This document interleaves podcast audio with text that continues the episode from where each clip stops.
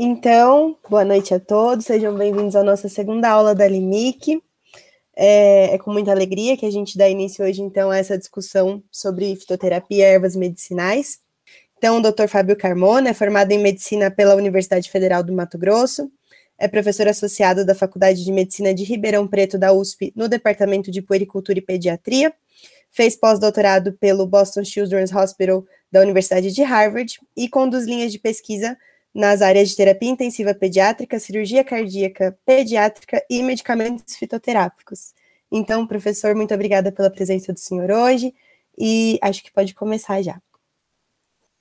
Muito obrigado, Isabelle, pela apresentação. Eu agradeço a você e a Glaucia e todo o pessoal aí pelo convite.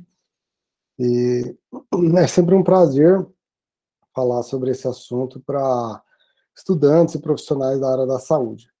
Então, eu vou falar é, sobre a introdução às plantas medicinais e fitoterápicos e um pouquinho sobre a experiência da farmácia da natureza, que é o nosso trabalho aqui em Jardinópolis, que é um município vizinho a Ribeirão Preto, São Paulo. Então, a utilização de plantas medicinais e dos seus derivados para o tratamento das doenças remonta às origens da humanidade. O homem primitivo, mesmo na época de coletor, quando era perambulava pelo mundo coletando alimento, também coletava plantas com finalidade medicinal. Várias das utilizações dessas plantas ficaram registradas nos documentos da humanidade, como, por exemplo, esse papiro Ebers, que foi é, descoberto no Egito, datado de 1500 anos antes de Cristo, que descrevia a utilização de mais de 800 plantas como medicamento. Algumas vocês já conhecem, a babosa, a mamona, o alho e muitas outras. Na Grécia, 400 anos antes de Cristo, viveu Hipócrates, que é considerado o pai da medicina ocidental. Hipócrates também era um profundo conhecedor das plantas medicinais. Dentre as que ele utilizava, né, tem algumas aqui, a romã, o funcho, a menta e a losna, muitas outras também. Todo esse conhecimento foi ameaçado durante a Idade Média, quando muitos livros foram queimados, foram proscritos pela igreja, as pessoas que é, tinham conhecimento sobre as plantas medicinais foram queimadas como é, feiticeiros e bruxas, mas os monges salvaram conhecimento. Nos monastérios beneditinos, eles copiavam a Bíblia e copiavam também vários da, várias das obras da antiguidade. E aí eles não só monopolizaram a cultura e a distribuição das ervas aromáticas na, durante a Idade Média na Europa, como também copiavam os livros e preservaram esse conhecimento. No fim da Idade Média, começaram a surgir as boticas, que eram os estabelecimentos especializados na distribuição de ervas medicinais, e daí que vem o nome dos boticários. E as plantas foram a única forma de medicamento utilizada pela humanidade até o início do século XIX. Foi quando foi isolada a morfina a partir da papoula, né, que deu origem a tantas guerras do ópio na história da humanidade. Então, a papaver soníferum, que é a, papoula, é, deu origem à morfina. Um pouco mais tarde, foi isolada a estricnina, um poderoso veneno, a partir da planta Nus vomica, e 1831, a atropina foi isolada a partir da atropa beladona. O primeiro fármaco, propriamente dito, ele surgiu no final do século XIX. Já se sabia que as cascas dessa árvore aqui, chamada salgueiro, ou Salix alba, era usada há mais de 3 mil anos é, como medicamento para dores e febre. E aí é, a empresa Bayer identificou a molécula salicina, transformou essa molécula até chegar em ácido acetil salicílico, que é a nossa aspirina, que é vendida até hoje. E aí, o início do século XX foi marcado pela síntese de medicamentos a partir de correlação estrutura-atividade. Por exemplo, no início do século XX, a partir da cocaína, que é um alcaloide derivado da coca, essa planta aqui, foram sintetizados todos os anestésicos locais, procaína, lidocaína, bupivacaína, é, moléculas que, é, ao terem estrutura semelhante à cocaína, também têm uma atividade farmacológica semelhante. Isso inaugurou a era dos medicamentos sintéticos. Surgiram os anti, anti tudo, antihistamínico, antipsicótico, antidepressivo, ansiolítico e anti-inflamatório. E aí se consolidou o paradigma ocidental da terapêutica. O fármaco é uma molécula pura, oriunda de síntese, cujo modelo foi a aspirina. É lógico que o advento da indústria farmacêutica levou a um aumento significativo da saúde humana e da longevidade, mas ao mesmo tempo quebrou a conexão que existia entre as plantas e a saúde humana. Com o advento da indústria farmacêutica, houve redução do uso de derivados vegetais, é, ampliou-se o desenvolvimento de drogas sintéticas e acreditou-se que se poderia usar monoterapia para o tratamento de doenças complexas, que eu poderia achar um único medicamento para tratar uma doença super complexa como a, é, o diabetes ou a doença cardiovascular. Entanto, até hoje as plantas são utilizadas na fabricação de medicamentos. Esse aqui é um exemplo, todos vocês devem conhecer esse medicamento aqui chamado Solucortef, é o nome comercial é, do medicamento hidrocortisona. A hidrocortisona, ela é produzida a partir de planta. Essa planta aqui, chamada Dioscorea vilosa, ela é cultivada e produz essa molécula aqui chamada diosgenina.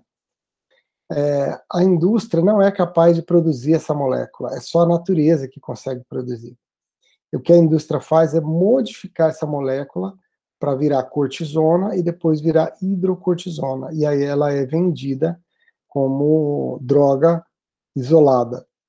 O resultado da indústria do advento da indústria farmacêutica foi que a fitoterapia ela foi abandonada e ela passou a ser identificada com curandeirismo, charlatanismo, práticas primitivas, engodo ou enganação, misticismo e até uma medicina pobre para quem não tem acesso à medicina rica. Isso gerou distorções como essas aqui. Se nós formos no mercado municipal de qualquer cidade do Brasil, nós vamos encontrar uma banca com esses produtos, né?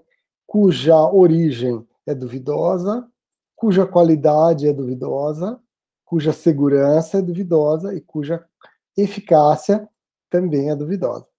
Não é que as pessoas vão fazer isso por mal, embora haja sempre os aproveitadores. Né? é que a população, ao preparar esses remédios caseiros, pode cometer erros que podem resultar em dano à nossa saúde. E a distorção chegou ao ponto da gente poder comprar na internet um kit garrafada para fazer em casa. Esse tipo de prática ele é desencorajado por nós porque ele não é a fitoterapia que nós acreditamos. A fitoterapia que nós acreditamos, ela tem que ter qualidade desde a matéria-prima até o produto acabado.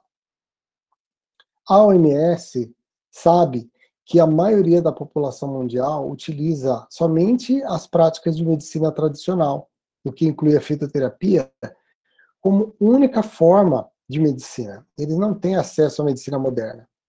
E desde o final da década de 70, a OMS destaca a necessidade dos países membros valorizarem o uso de plantas medicinais na atenção à saúde.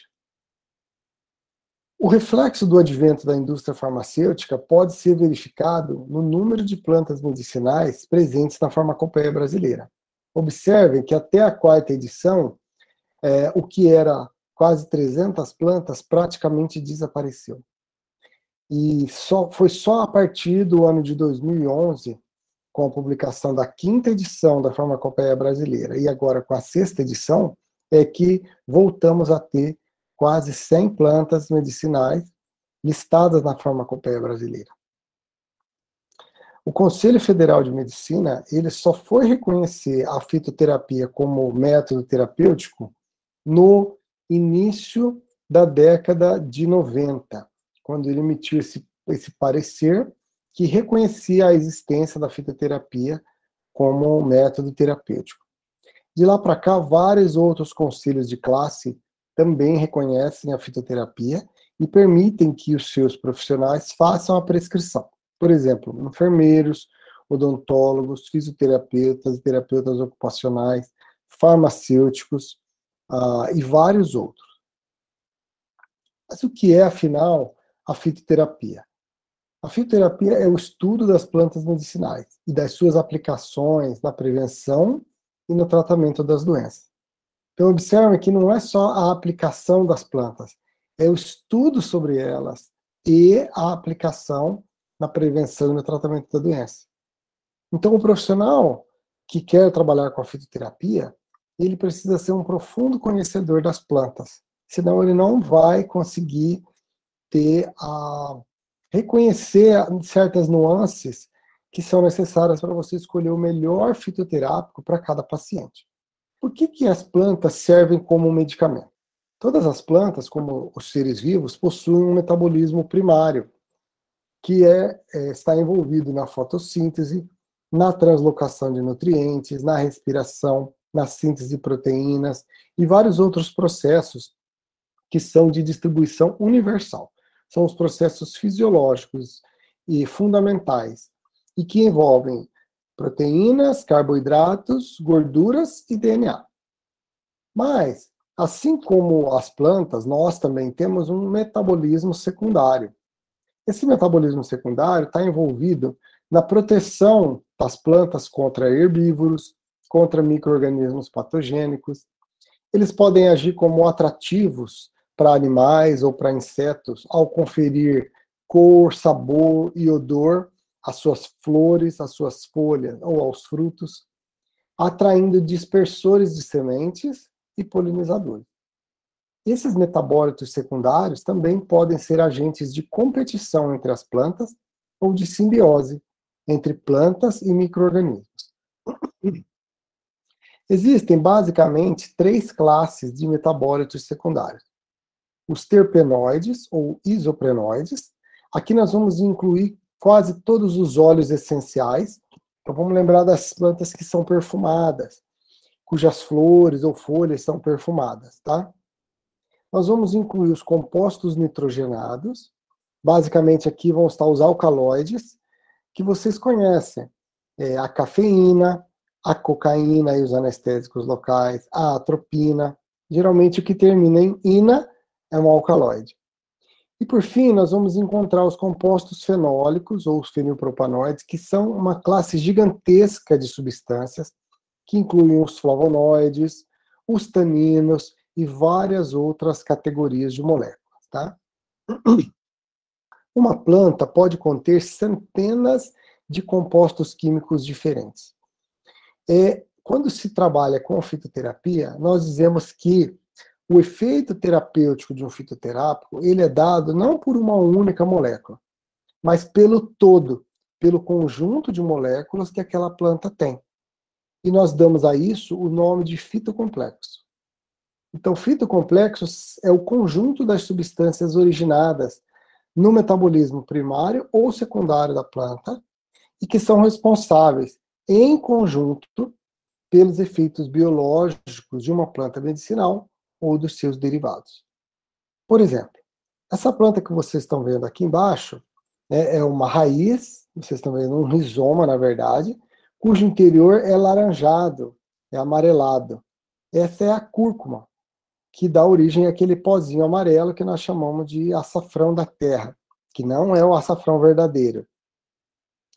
Nessa raiz da cúrcuma, nós vamos encontrar várias moléculas que têm uma estrutura parecida umas com as outras. Nós estamos vendo aqui os curcuminoides, dos quais o principal representante é a curcumina, mas outras moléculas, como a turmerona e o zingibereno, e tem várias outras, são centenas. Então, todas essas moléculas juntas é que são o fitocomplexo da cúrcuma longa, por exemplo. É importante saber que existem centenas de moléculas porque elas vão contribuir juntas para o efeito terapêutico. E de que forma essas moléculas fazem isso? Essas moléculas foram aperfeiçoadas no reino vegetal durante milhões de anos ao longo de milhões de anos, as plantas aprenderam a combinar moléculas que trabalham melhor em conjunto. Porque elas podem ter, por exemplo, uma ação complementar. Quando uma molécula principal, que seria o M, e uma molécula complementar, juntas contribuem para a eficácia do fitoterápico. Tá? Ou elas podem ter uma ação neutralizante. A gente tem uma molécula principal que é responsável pela eficácia terapêutica, mas essa molécula também causa um certo efeito colateral. E aí, dentro da planta, pode ter uma outra molécula que neutraliza o efeito colateral daquela primeira. E aí você tem um medicamento eficaz e que não dá efeito colateral. Essas moléculas podem ter uma ação facilitadora. Vamos supor que a molécula principal que dá a ação farmacológica a uma planta, ela precisa entrar dentro da célula para fazer, para exercer a sua ação farmacológica, e ela tem dificuldade. Pode haver no fitocomplexo uma outra molécula que facilita a entrada da primeira na célula. Né? Ou ainda, pode ser que essa molécula principal, ela após exercer o seu efeito, ela saia rapidamente da célula ou ela seja rapidamente metabolizada, dando uma meia-vida curta. Então, pode haver no fitocomplexo uma molécula que não deixa a molécula principal sair da célula ou que retarda a sua metabolização, prolongando o efeito da molécula principal. Então, essas são algumas das formas como o fitocomplexo pode atuar em conjunto para uma ação farmacológica mais intensa e com menor toxicidade. Quando você pega um extrato de uma planta, né, ele tem uma determinada potência. À medida que você vai isolando e purificando as substâncias, como elas vão começando a ficar sozinhas, elas vão perdendo a potência de ação. E aí a gente precisa usar doses cada vez mais altas e isso pode dar toxicidade. Por que, que as moléculas presentes nas plantas elas atuam no organismo humano? Porque nós e as plantas somos muito parecidos. Nós temos uma origem em comum. Em algum momento, né, na origem da vida no planeta Terra, havia um ancestral comum de todos os seres vivos. E lá atrás, no processo de evolução, houve uma grande divisão entre o reino vegetal, que são as folhas verdes, e o reino animal, que são as folhas vermelhas. Observem o ser humano aqui, ó, no número 22, é essa folhinha bem aqui. É só um pedaço de toda a vida na Terra, mas nós temos uma origem em comum. De fato, se nós formos comparar o genoma do, do ser humano, ele é 60% igual a de uma banana. Então, nós compartilhamos com o reino vegetal muitos genes, muitos processos e vias metabólicas, é, inclusive ao funcionamento do sistema imune, é, tem muitas semelhanças. Para exemplificar a importância das plantas para a saúde humana, eu vou citar esse artigo aqui, que foi feito na Dinamarca, e nesse artigo, nesse trabalho, foram é, acompanhadas mais de 56 mil pessoas durante 23 anos. Ao longo desses 23 anos, 25% dessas pessoas morreram. E o objetivo do trabalho era investigar os efeitos da dieta na saúde humana. Eles concluíram ó, que a ingestão de flavonoides, lembra que os flavonoides são um tipo de compostos fenólicos do metabolismo secundário das plantas. Então, a ingestão de flavonoides está associada com menor mortalidade, né, nesse estudo de dieta, câncer e saúde na Dinamarca. Eles concluíram, olha só, que uma ingestão de flavonoide abaixo de 500 miligramas por dia aumenta significativamente a mortalidade por qualquer causa. E acima de 500 miligramas por dia, diminui a mortalidade de qualquer causa. Isso também foi verdadeiro quando eles investigaram a mortalidade por doenças cardiovasculares e a mortalidade por câncer. Então, ingerir flavonoides faz bem à saúde e faz a gente viver mais. Essa senhora chamada Yo-Yo Tu é uma pesquisadora chinesa que ganhou o Prêmio Nobel de Medicina em 2015. E sabe por que, que ela ganhou o Prêmio Nobel?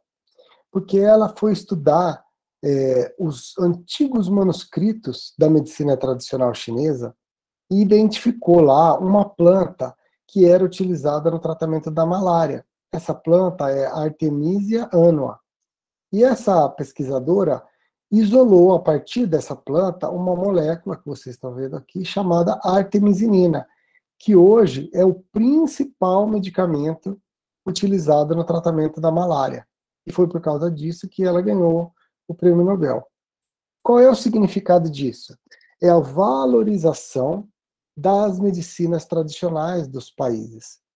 Quando uma certa planta é utilizada por longo período como medicamento por uma população, não é à toa, é porque aí tem alguma coisa. Então a gente, nosso papel dentro da universidade é pegar esse conhecimento popular, validá-lo através do conhecimento científico e devolver para a população aquele conhecimento melhorado. O Brasil tem se esforçado. Esse é a, é a capa da política e do Programa Nacional de Plantas Medicinais e Fitoterápicos do Brasil. Esse documento foi publicado em 2006 e está em vigor até hoje ele traz diretrizes sobre como o governo brasileiro deve nortear as políticas e conduzir o Programa Nacional de Plantas Medicinais e Fitoterápicas. Como um exemplo dessas iniciativas, eu vou citar a ReneSUS, que é de 2009. A ReneSUS é a Relação Nacional de Plantas Medicinais de interesse ao SUS. Então, ele lista uma série de plantas em que o SUS tem interesse que elas sejam estudadas, validadas, para que o Brasil possa ter medicamentos com plantas predominantemente brasileiras. Vocês talvez não conheçam esses nomes que estão aparecendo aqui, mas um monte, na verdade, vocês conhecem. O gengibre, aqui é o aça-peixe, o boldo nacional, a unha de gato, o ipê roxo, o barbatimão, a arnica, pimenta rosa, arruda, goiabeira, quebra-pedra, salsinha, maracujá, aqui a, o alfa-vaca, é, o babaçu, e assim eu posso falar várias espécies de plantas é, em que o SUS tem interesse. A OMS também, desde o início do século XX, publicou várias monografias de plantas medicinais. Essas monografias são organizadas em quatro volumes que podem ser facilmente encontrados na internet. Basta uma busca no Google. Elas estão em inglês e elas são estão relativamente desatualizadas, porque algumas já têm quase 20 anos, mas são uma ótima fonte de consulta para quem está começando.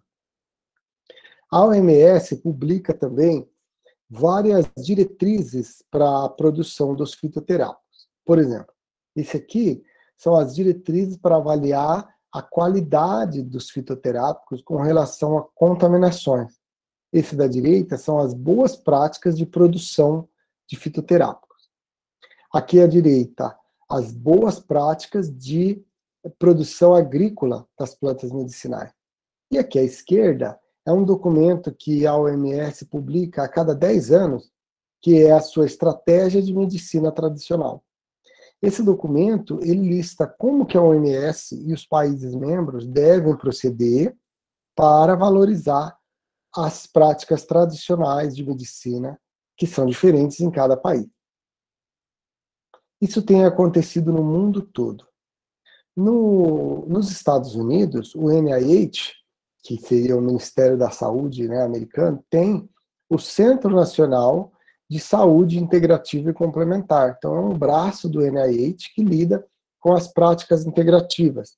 E o NIH também tem uma parte que lida com as plantas medicinais.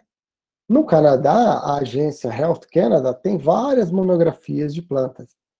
E na Europa, a EMA, que é a European Medicines Agency, seria o equivalente da nossa Anvisa, tem várias monografias também que podem ser consultadas gratuitamente na internet, tá?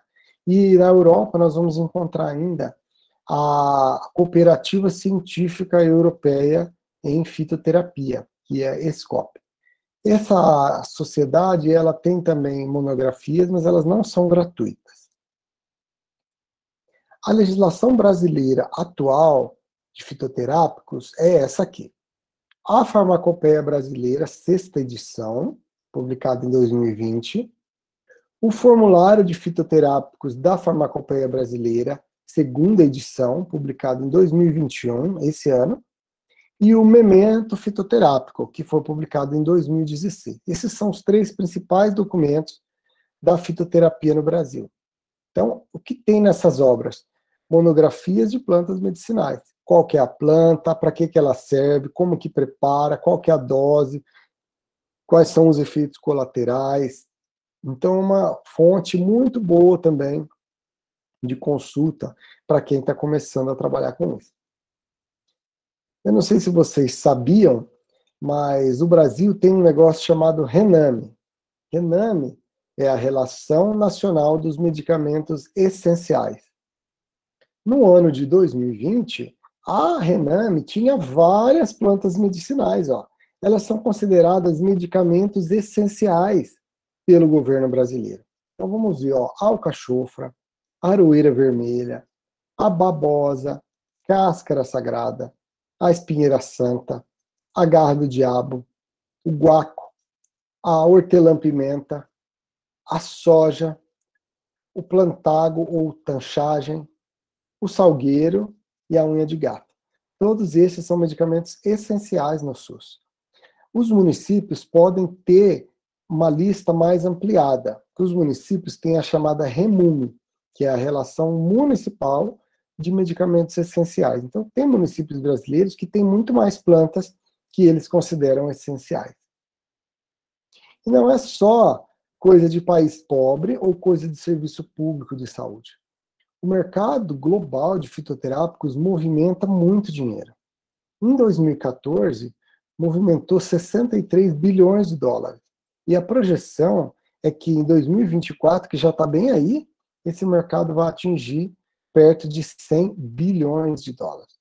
A indústria farmacêutica já descobriu esse filão e tem sabido explorar isso muito bem, inclusive no Brasil. Depois das novas legislações brasileiras sobre a fitoterapia, a indústria está se movimentando e lançando medicamentos industrializados genuinamente nacionais.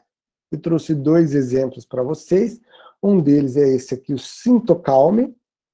Pelo nome a gente até sabe para que, que serve, né? Sinto calme. É feito com passiflora incarnata, que é uma espécie que é oriunda das Américas. E o Brasil é o maior produtor mundial de maracujá.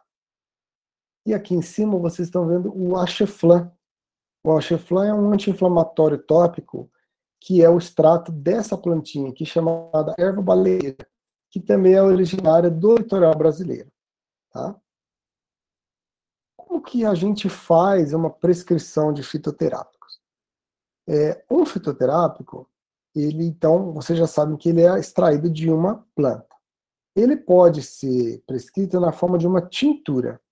O que, que é uma tintura? A gente coloca, tá vendo esse frasco grande? Álcool com água, o álcool vai estar a 70%, e a parte da planta lá dentro. O álcool e a água vão extrair os princípios ativos da planta e vão resultar num líquido assim, que é rico em álcool, que chama tintura. Então, essa aqui é um exemplo de prescrição de uma tintura da planta Aquilea millefolium, que é conhecida como mil folhas. Então, a tintura das folhas, tomar 40 gotas por via oral em meio copo de água filtrada ou fervida, duas vezes por dia durante 30 dias. Essa é uma prescrição que pode ser feita em qualquer parte do Brasil e qualquer farmácia de manipulação vai ter, por exemplo, esse fitoterápico.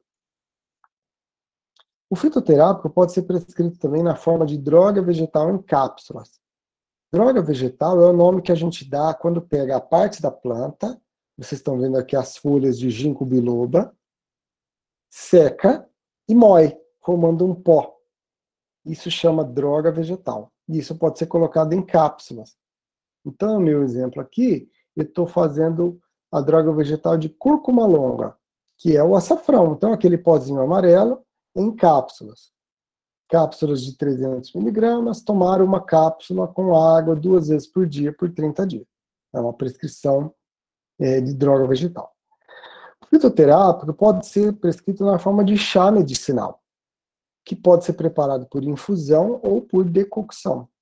Ele é preparado por infusão quando a gente não deixa ferver. Depois que a água está quase fervendo, você desliga e põe a planta e abafa. Isso chama infusão. A decocção é quando a gente deixa ferver um tempo. Tá? Geralmente é semente ou casca, que são partes mais duras da planta. Então, aqui um exemplo de decocção de cúrcuma longa. Olha lá. Ó. Ferver 150 ml de água, adicionar meio grama da droga vegetal, deixar ferver, coar e tomar. Então, a prescrição fitoterápica na forma de chá medicinal. Os produtos industrializados, eles podem estar disponíveis na forma de extrato seco, em comprimidos. Então, aqui vocês estão vendo um produto chamado Tebonin, que ele tem extrato seco dessa planta ginkgo biloba, tá? E esse, o nome desse extrato é EGB 761. Então, eu poderia prescrever tomar uma cápsula ou um comprimido, depende da apresentação, né? Duas vezes por dia por, sei lá, 180 dias. O fitoterápico pode estar também na forma de extrato fluido. O extrato fluido é uma preparação líquida muito mais concentrada do que a tintura. Né? Ele, em geral, ele é 10 vezes mais concentrado. Então, aqui um exemplo de extrato fluido de equinácea purpúrea, né? extrato fluido das raízes, então eu poderia ó, tomar quatro gotas. É bem menos do que a tintura né, por via oral, em meio copo de água, duas vezes por dia, por 30 dias. As farmácias de manipulação também conseguem facilmente fazer esse tipo de preparação. Os fitoterápicos podem estar disponíveis na forma de creme ou outros produtos tópicos. Aqui um creme de calêndula. Então eu pego um creme base e adiciono 10% de tintura das flores de calêndula, né? E falo para o paciente aplicar sobre as lesões duas vezes por dia por 15 dias. É um ótimo cicatrizante e anti-inflamatório top. Pode existir também um gel fitoterápico. Aqui eu estou prescrevendo um gel base e 10% de tintura dessa planta, Eclipta prostrata. É uma planta chamada erva botão. Então, a gente usa muito para picada de inseto. Né? Então, a criança que é muito alérgica, onde pica o inseto, você passa esse gel de eclipta e não dá aquela reação muito grande. O fitoterápico pode estar na forma de xarope. Esse é o famoso xarope de guaco que vocês estão vendo aqui, né? Pega um xarope base e adiciona 10% aqui da tintura das folhas do guaco, que chama Micânia levigata. Então, nesse exemplo, eu posso prescrever dessa forma, a farmácia de medicação prepara com facilidade, e aí eu ponho a tomar 10 ml três vezes no dia, durante 7 dias. Com relação às associações de fitoterápicos, ou seja, misturar dois, três, quatro, cinco fitoterápicos, não é muito aconselhável, porque as interações entre eles muitas vezes são desconhecidas muitas vezes elas não são facilmente perceptíveis e muitas vezes elas não são imediatas. Dificilmente um paciente precisa de mais do que três plantas medicinais. Optar, se você souber, pelas combinações que já são conhecidas. Eu dei aqui alguns exemplos, mas isso vocês vão encontrar na literatura. E agora eu vou contar para vocês um pouquinho de como é que é uh, o nosso trabalho lá na farmácia da natureza. Tá? A nossa farmácia da natureza, ela se localiza ó, no município de Jardinópolis, distrito de Jurucê, que é a região zona rural de Jardinópolis, que é um município vizinho de Ribeirão Preto. Ribeirão Preto está aqui, Jardinópolis é vizinho, na zona rural. Tá? Lá, a gente tem a Farmácia da Natureza.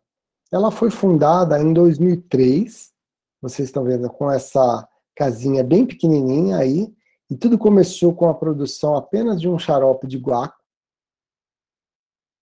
É, a Farmácia da Natureza, ela tem 18 hectares, ela tem uma coleção de plantas medicinais com mais de 400 espécies, um viveiro de multiplicação de plantas, tem uma unidade de secagem e controle de qualidade da matéria-prima, tem a farmácia de manipulação propriamente dita, o laboratório de controle de qualidade do produto acabado e o ambulatório médico.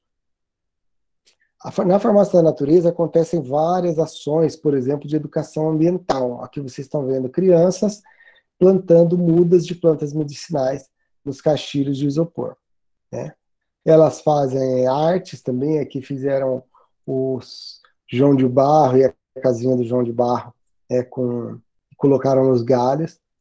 A gente trabalha muito lá, esse aqui sou eu há mais de 10 anos atrás, carregando uma carriola cheia de folhas de guaco, né, quando a gente fazia um mutirão para produzir os fitoterápicos lá. E aqui vocês estão vendo como que é o interior da farmácia. Isso aqui ainda é uma foto antiga, com todos os vidros lá, com as diferentes tinturas que a gente produz. É, em 2011, a gente inaugurou um prédio novo, maior, é, adequado com relação às normas da vigilância sanitária, e a construção desse prédio foi financiada por uma fundação aqui da nossa cidade. Essa aqui é uma imagem do nosso laboratório de controle de qualidade microbiológico. Então aqui, não sei se vocês vão ver na imagem aqui à esquerda, várias placas de Petri, onde são semeados os, esses medicamentos para ver se eles estão contaminados com bactérias. Isso é muito importante para garantir que seu paciente receba um produto que não vai deixar ele mais doente, né? E esse aqui é um exemplo de um teste de controle de qualidade fitoquímico. Nesse teste, estamos detectando a presença de uh, flavonoides na, em um determinado medicamento que, é, em que o flavonoide é uma substância muito importante para aquele efeito terapêutico. Tá? A farmácia da natureza ela tem utilidade pública municipal, estadual e federal, e ela é a primeira farmácia do Brasil a se enquadrar na legislação das farmácias vivas, que foi publicada em 2013. Então, nosso alvará de funcionamento é expedido diretamente pela Anvisa. São produzidos lá aproximadamente mil quilos, ou seja, uma tonelada de fitoterápicos por ano. Eu não estou falando de tonelada de planta, é tonelada de produto acabado. Né? Aqui vocês estão vendo uma imagem dos nossos consultórios, dos ambulatórios, do ambulatório médico, onde são atendidos os pacientes às quintas e aos domingos, é, embora o nosso trabalho esteja parado durante a pandemia. E essa é a nossa estatística de consultas médicas. Anualmente, nós oferecemos, em média, 1.500 consultas gratuitas para a população por ano, trabalhando sempre de quinta e domingo e prescrevemos anualmente quase 10 mil fitoterápicos, na forma de tinturas, droga vegetal em cápsulas, xaropes, a pomada, creme, gel e várias outras formas farmacêuticas. Na farmácia da natureza, nós também temos uma produção técnico-científica. Então, vocês estão vendo aqui dois dos nossos livros, esse aqui é um manual de multiplicação e colheita de plantas medicinais. E é na direita o formulário fitoterápico da Farmácia da Natureza. O nosso formulário ele é bibliografia da farmacopeia brasileira. E a gente tem também produção de pesquisa científica lá. Aqui está de longe, vocês não vão ler, mas são artigos científicos que foram publicados na literatura internacional é, com que, que foram executados né, na farmácia da natureza, em parceria com a USP, em Ribeirão Preto, investigando a ação de plantas medicinais, tanto em animais quanto em seres humanos, né, com um elevado fator de impacto. Aqui tem outras duas publicações em revistas com fator de impacto muito bom. E a gente tem uma inserção também é, nas atividades da, dos alunos. Então, o curso de medicina aqui em Ribeirão Preto, eles têm um projeto chamado Projeto Veredas. Nesse projeto, eles auxiliam comunidades em necessidade. Aqui nós estávamos num assentamento sem terra, na região de Ribeirão Preto, e nós estávamos é, plantando lá uma horta medicinal. Então, a gente levou várias mudas que vieram, saíram né, lá da farmácia da natureza, e aí vocês estão vendo a população super interessada, todo mundo querendo saber o que, que é isso, para que, que serve, me dá um. Os alunos tinham sido treinados né, para ensinar, então aqui vocês estão vendo um aluno já mostrando para ela assim o que, que é que tem ali, tá vendo? Então eles adoraram, e aí nesse dia a gente ficou no sol super quente, ó, e plantamos, aqui vocês estão vendo no primeiro plano a carqueja, a gente plantou a horta medicinal duas vezes já, mas já pegou fogo duas vezes lá. Então a gente está esperando melhorar a pandemia para lá e plantar de novo. E a gente tem uma disciplina no curso de medicina, que é uma disciplina optativa nesse momento, que chama fitoterapia médica. A gente ofereceu ela em 2019, não ofereceu em 2020, mas vai oferecer de novo esse ano. Né? Então, os alunos eles aprenderam desde a multiplicação das plantas, tá vendo ali todo mundo produzindo as estacas, semeando as estacas, igual vocês viram as crianças, né, lá, e produzindo o medicamento dentro da farmácia da natureza, aprendendo a fazer é, o creme, a tintura. E aí a minha conclusão de hoje, já estou falando quase uma hora sem parar, né? É a seguinte, ó. A fitoterapia é uma modalidade terapêutica reconhecida pela OMS, pelo Ministério da Saúde, pela Anvisa, pelo Conselho Federal de Medicina e por vários outros conselhos de classe possui validação científica e cultural, não é ensinada nas escolas médicas no Brasil, embora na Europa ela seja muito ensinada, tem o potencial de beneficiar a população brasileira e mundial com medicamentos eficazes, seguros e acessíveis. E a farmácia da natureza é um exemplo bem sucedido de farmácia viva no SUS, que pode ser seguido por outras é, localidades. Qualquer médico e outros profissionais de saúde pode prescrever fitoterápico, mas precisa ter conhecimento, precisa saber o que está fazendo. Tá? Então não é porque é natural que não faz mal. Pode ter efeitos colaterais bastante sérios. Eu vou parar por aqui. Esse é o material que eu tinha preparado para falar para vocês. Agora eu vou voltar a palavra para ver se vocês têm algum comentário ou se querem fazer alguma pergunta. Obrigado mais uma vez aí pelo convite de vocês. Obrigada, professor. Foi muito legal. É, é um privilégio é, ter, ter, tido essa, esse comentário. A gente disponibilizou no chat um formulário de dúvidas e uma pessoa perguntou né, uma coisinha aqui antes da gente partir para a próxima parte da nossa, da nossa aula de hoje. Então, essa pessoa perguntou, ela queria saber um pouquinho mais sobre as principais possibilidades de plantas e fitoterápicos que podem ser usados contra os sintomas da Covid. Essa é uma pergunta que sempre fazem, né? É muito importante a gente diferenciar que uma, uma planta medicinal ela pode ser usada para os sintomas da Covid, mas não é que ela cura a Covid. É muito importante diferenciar isso principalmente nos tempos que nós estamos vivendo, dos cloroquiners, ivermectiners e por aí vai, né? Então, se você perguntar assim, ó, tem alguma planta que cura Covid? Não. Tem alguma planta que previne Covid? Não também. Mas tem plantas que ajudam quando a pessoa está com Covid? Ah, isso tem. A gente produz aqui na nossa farmácia, a gente chama de kit Covid, tá?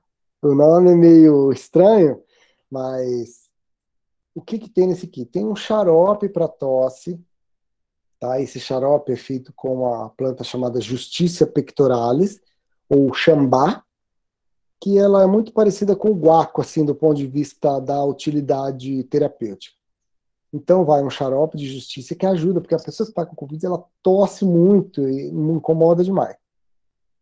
E a gente e vai também uma, um frasco com cápsulas de uma planta chamada Eclipta prostrata, que eu já mostrei ela aí, que é a erva botão. Porque essa planta ela é muito útil para o fígado.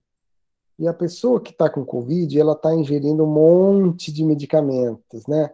Corticoide, alguns estão tomando azitromicina, estão tomando isso, tomando aquilo. Fora a reação inflamatória muito intensa que a Covid causa no organismo. Então, a ideia de dar essa cápsula é ajudar o fígado a não sofrer demais durante todo esse processo. Então, é, um, é uma terapia de suporte para a pessoa numa tentativa de não haver deterioração para a doença mais grave. Mas a gente não tem prova nenhuma de que isso realmente funciona porque não tem uma pesquisa científica, tá? Tá certo, professor. Muito obrigada. Esse áudio foi retirado da segunda aula da LIMIC, em que a gente conversou um pouquinho sobre a fitoterapia aplicada na medicina humana e veterinária. Nós optamos por dividir a aula em duas partes. Essa é a primeira, em que a gente aborda conceitos e fundamentos da fitoterapia. E a próxima parte, o Dr. Fábio e a doutora Bel vão conversar um pouquinho sobre as suas aplicações do dia a dia. Lembramos que as substâncias mencionadas durante a aula não são prescrições, elas são apenas exemplos para a gente entender algumas aplicações da fitoterapia.